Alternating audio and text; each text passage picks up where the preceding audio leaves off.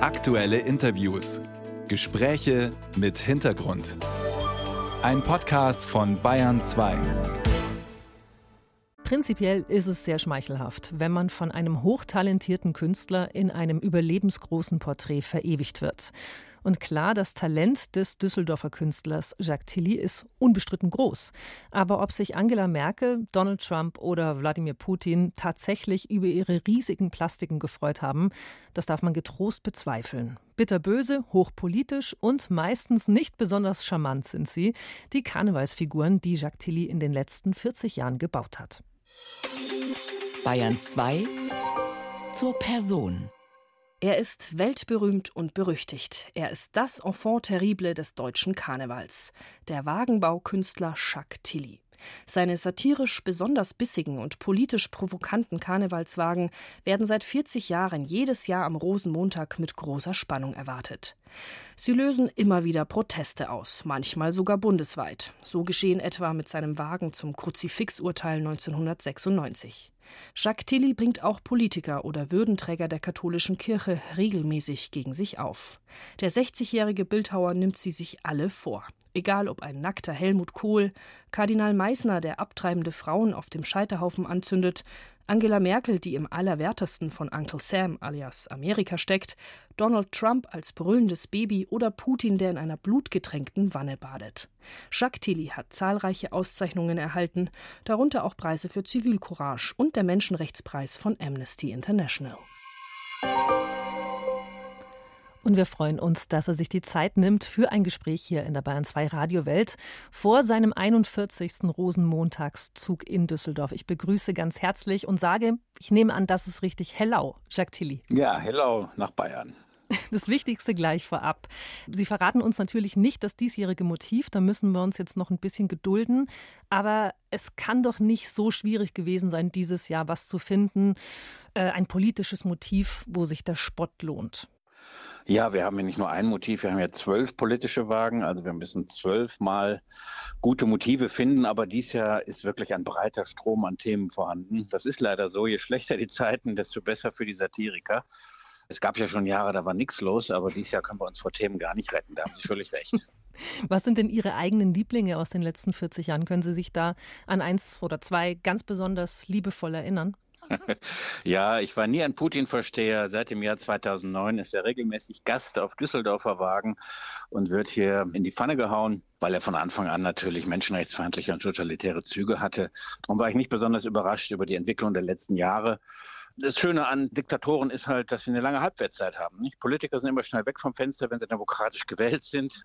Und viele Wirtschaftsminister, zum Beispiel Herrn Gloß, kann sich, glaube ich, keiner mehr erinnern. Aber die Royals und die Diktatoren, die haben wirklich Sitzfleisch. Nicht? Und das ist für mich ganz schön. Brauche die Porträts nicht wieder jedes Jahr neu zu lernen, sondern kann mich auf die Zeichnungen oder auf die Erfahrungen der letzten Jahre, kann ich da zurückgreifen. Gehen Sie unterschiedlich ran an Figuren, je nachdem, wie viel oder wie wenig Sympathie Sie haben? Sie haben gerade schon Wladimir Putin angesprochen, den haben Sie oft gemacht. Gibt ja auch Menschen, die Sie als Figuren gebaut haben, die vielleicht weniger unsympathisch sind. Ja, das stimmt schon. Ich habe natürlich aber in dem Sinne keine eigene politische Agenda. Ich bin kein, kein Missionar in politischen Angelegenheiten. Ich bin blind wie Justitia. Es geht gegen jeden. Das, äh, wenn dieses Jahr die einen dran sind, sind nächstes Jahr die anderen dran. Also ich bin Wechselwähler auch und habe da keine besonderen Vorzüge, was irgendeine Partei oder eine politische Person angeht. Aber um Werte geht es schon. Natürlich um demokratische Werte, um Pluralismus, Rechtsstaatlichkeit, das Selbstbestimmungsrecht des Menschen. Das ist uns Karnevalisten insgesamt wichtig wichtig, natürlich Toleranz. Und deswegen geht es natürlich in den letzten Jahren verstärkt auch gegen das, was wir so eigentlich fast schon verharmlosen Rechtspopulismus nennen. Mhm. Also da kennen wir auch tatsächlich keine Gnade. Und deshalb haben wir da auch sehr harte Reaktionen erfahren die letzten Jahre, muss ich sagen. Also das war schon ein ordentliches Bashing, was ich da so über mich habe ergehen lassen. Aber das gehört einfach zum Geschäft. Wie entsteht denn eigentlich so ein äh, Karnevalswagen? Also wie läuft die Gestaltung ab? Wer hat die Idee? Wie frei sind Sie in der Umsetzung? Ähm, können Sie uns mal so ein bisschen mitnehmen in die Gestaltung und wie entsteht tatsächlich und in welcher Zeit so ein Wagen? Ja, die Ideen kommen tatsächlich alle von mir. Also was die politischen Wagen angeht, da mache ich ungefähr pro Session so 40, 50 Entwürfe und dann wählen wir die besten Entwürfe aus und wir nehmen auch immer die schärferen. Ne? Und wenn der Entwurf ausgewählt ist, mache ich eine Bauzeichnung, maßstabsgetreu. Dann baue ich das Grundgerüst aus Maschen aus Holz und äh, manchmal auch ein Stahl-Innengerüst, wenn es statisch nötig ist. Und dann übernimmt mein Team. Dann kommen die Drahter, also die Bildhauer mit Maschendraht die Figur erstellen, die Porträts machen. Dann kommen die Kascheure, die setzen dann eine Schicht Papier auf und zum Schluss die Maler. Und dann wird die Figur auf den Wagen gehoben, meistens so ein Bauernwagen, wo im Sommer die Rüben mit durch die Gegend gefahren werden. Im mhm. Winter sind dann da Päpste und Kanzler auf diesem Wagen.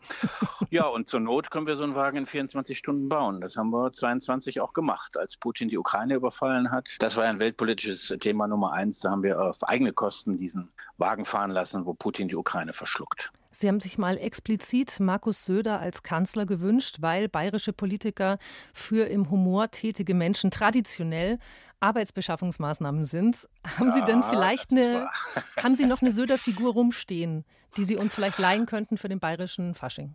Für den bayerischen Fasching. Nee, da warten wir noch ein bisschen ab, wie die Kanzlerkandidatenfrage der nächsten Jahre aussieht.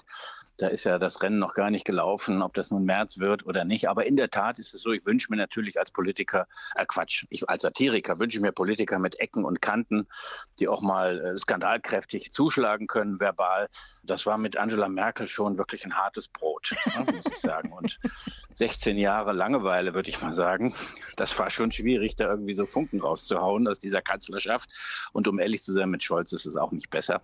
Also ich wünsche mir mal so einen richtigen ja, Krachledern in Bayern, warum nicht? Ne? Dann wäre doch mal was los in der Bude. Ich nehme an, das haben einige bayerische Politiker jetzt live gehört in der Bayern 2 Radiowelt und freuen sich auf eine Figur von Jacques Tilly, Karnevalswagenbaukünstler aus Düsseldorf. Ähm, ich wünsche Ihnen einen ganz tollen Rosenmontagsumzug. Wir sind gespannt, was Sie dieses Jahr machen. Danke für das Gespräch. Ja, vielen Dank.